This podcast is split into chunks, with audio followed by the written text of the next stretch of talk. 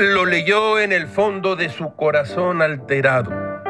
El presidente pidió a los mexicanos cuidarse y reducir el consumo de sal, tabaco y alcohol. Nada de que se quita con tequila o mezcal, dijo.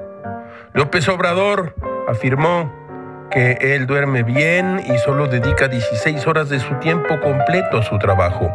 Fue una buena decisión, dijo, dejar la conducción del plan de salud a los especialistas. De todas maneras, estoy pendiente, dedicado de tiempo completo, 16 horas diarias y no 24, porque estoy durmiendo bien. Dedico mi tiempo también a descansar y me mantengo muy bien físicamente.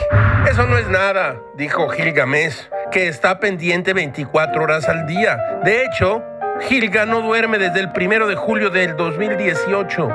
Desde entonces está atento al desarrollo de la vida nacional. La señora Gamesa pasa por el amplísimo estudio y le dice a Gilga, deberías dormir al menos 10 minutos, llevas como un año y tres meses sin dormir, te va a dar algo. Y a Gil no le da nada de nada, aquí sigue al cañón del pie. ¿O cómo era?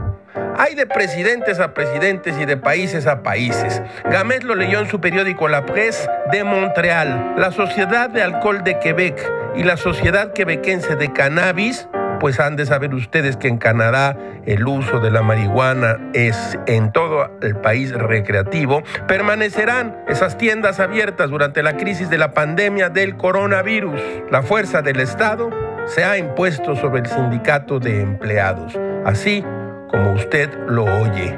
Todo, todo es muy raro, caracho. Como diría Ramiro de Maestro, la libertad no tiene su valor en sí misma. Hay que apreciarla por las cosas que con ella se consiguen.